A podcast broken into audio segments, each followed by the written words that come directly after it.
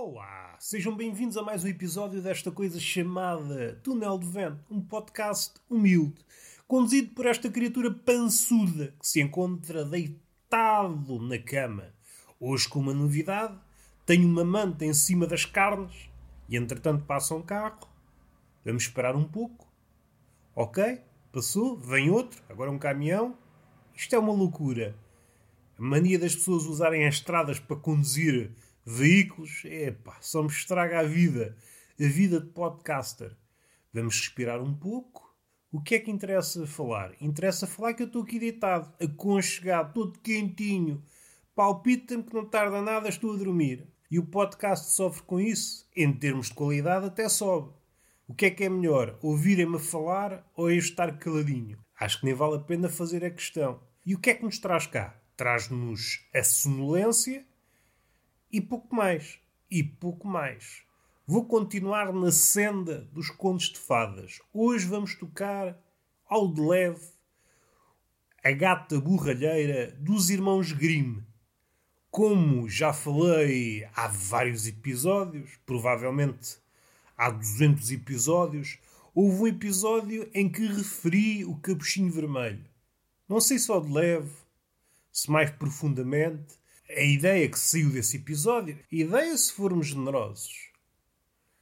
Disse alguns nesse episódio que o capuchinho vermelho, tal como as outras histórias, mas naquele caso o capuchinho vermelho, tinha várias versões. E dei-vos algumas das versões nesse episódio. Há uma versão em que o lobo come também o capuchinho vermelho, pois o caçador é que abre a barriga do lobo e sai a velha e sai o capuchinho vermelho e sai uma família de gatos. Eram os acepipes. As azeitonas do lobo foram os gatinhos. E hoje vamos ver uma versão da gata borralheira, dos irmãos Grimm. A Gata Borralheira é uma história que provavelmente vocês conhecem. Não sei se a malta mais jovem se identifica. Ou melhor, se ouviu, porque os contos de fadas, histórias mais antigas, foram substituídas por outras. Não sei se atualmente ainda tem relevo para as crianças, não sei o que é que se lê quando somos pequenitos. Mas esta é uma versão pouco indicada para as crianças.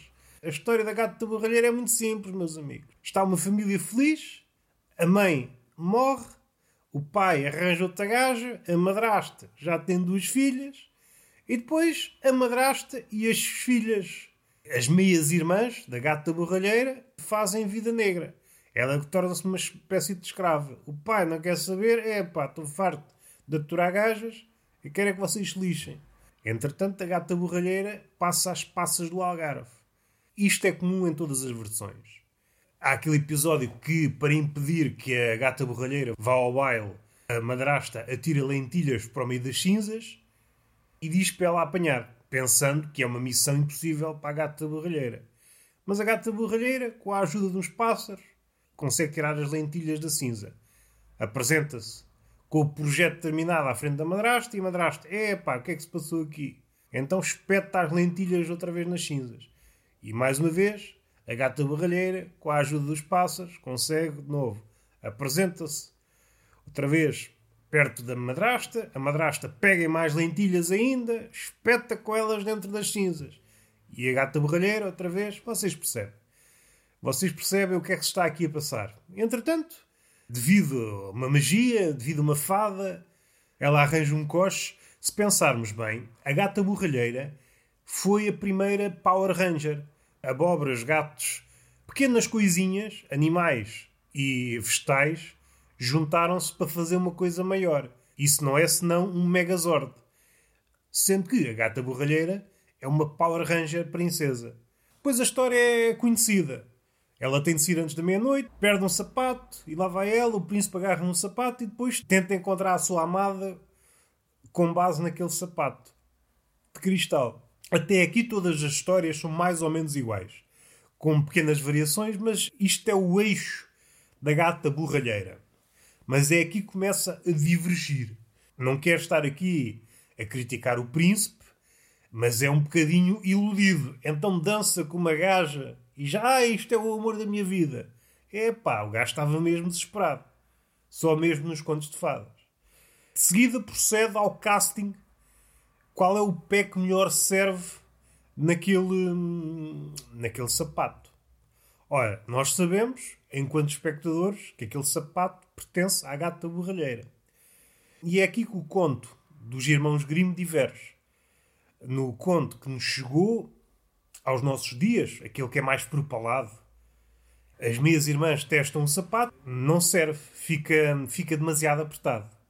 Na versão dos irmãos Grimm, fica apertado, mas elas arranjam um estratagema para caber numa das irmãs, não sei se é mais velha, esses pormenores, pronto, vocês queiram me desculpar. Eu também não consigo guardar tudo nesta cabeça. Fica com o dedo grande do pé de fora e o que é que ela faz? Aconselhada pela mãe, que é a madrasta da gata borralheira, para cortar o dedo grande do pé. Quando for rainha, terá tanta pessoa para cuidar dela que não precisa de andar. E é isto que ela faz: corta o dedo grande do pé e assim entra no sapato. O príncipe, olha, descobri a gaja, leva a gaja. Leva a gaja com ele, pensa ter encontrado a dona daquele sapato. Primeiro é um burro do caralho, já estamos a ver que há aqui um padrão de burreza no príncipe. Primeiro, a paixão desmedida. Depois, será que não consegue, ao olhar para a pessoa, ver que há ali traços que sim senhor, ou então não tem nada a ver? Mas o que é que sucede? Ao passarem pela sepultura da mãe, e não da madrasta, da mãe da gata borralheira, há dois pássaros que estão lá e é lixado no conto de fadas é que os pássaros falam. E os pássaros, cientes da tramóia, vão ter com o príncipe e dizem: Olha lá para o sapato, olha lá para o sangue. O príncipe: Opa, queres ver que já fui enganado? Então isto é um embuste. Sai daqui, embusteira. E pô-la fora da carruagem.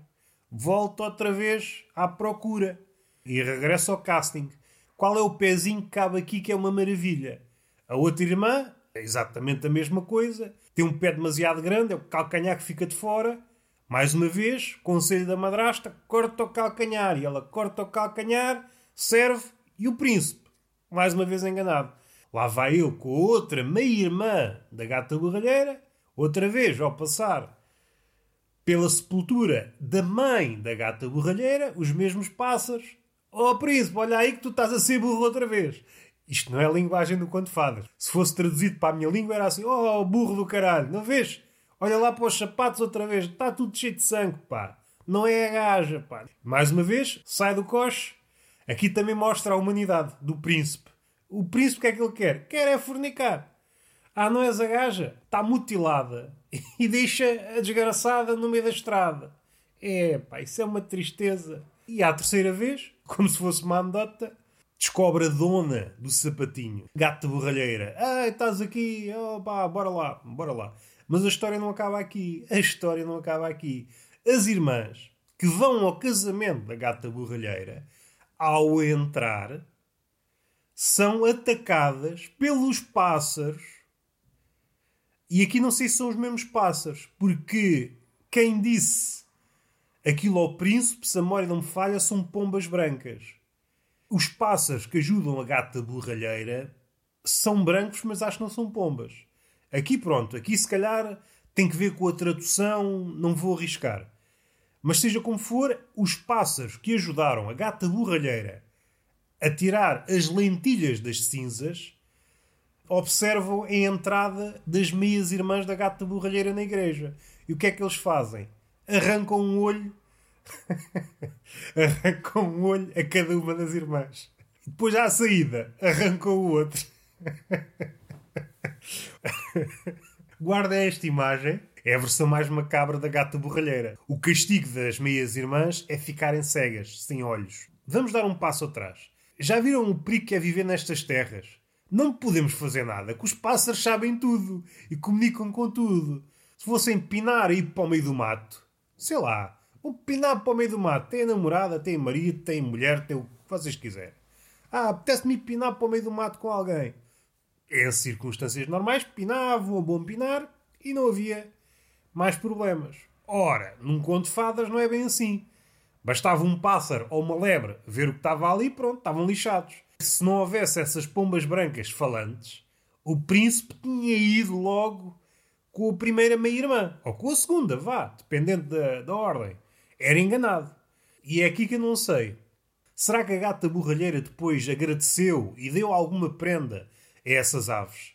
O casamento dela só existiu devido ao cochicho, graças à iniciativa das aves. Caso contrário, estaria condenada a ser uma empregada da madrasta para toda a vida.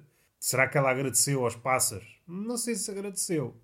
Vamos voltar para o facto de, das aves terem arrancado os olhos às meias irmãs. É pá, é um bocadinho chato, um bocadinho chato. Não basta ver que a gata borralheira parece-me desmedido. Será que as coisas se equivalem? Será que o facto de enganar e tratar mal a irmã é merecedor de ficar sem olhos? Parece-me desmedido. E quem são estes pássaros para se armarem em juízes? Quem é que são estes pássaros? Será que são os dois corvos de Odin? O pensamento e a memória? Não eram corvos. Ou eram pombas ou um pássaro qualquer. Esta é a moral da história. Não é tratar bem os outros. A moral da história é: se forem pinar para o meio do campo, tenham cuidado com os pássaros falantes, que eles depois contam o segredo. Esta é a moral da história. E está feito o episódio. Estou deitado aqui na caminha, que é uma maravilha. Beijinho na boca e palmada pedagógica numa das nádegas. Até à próxima.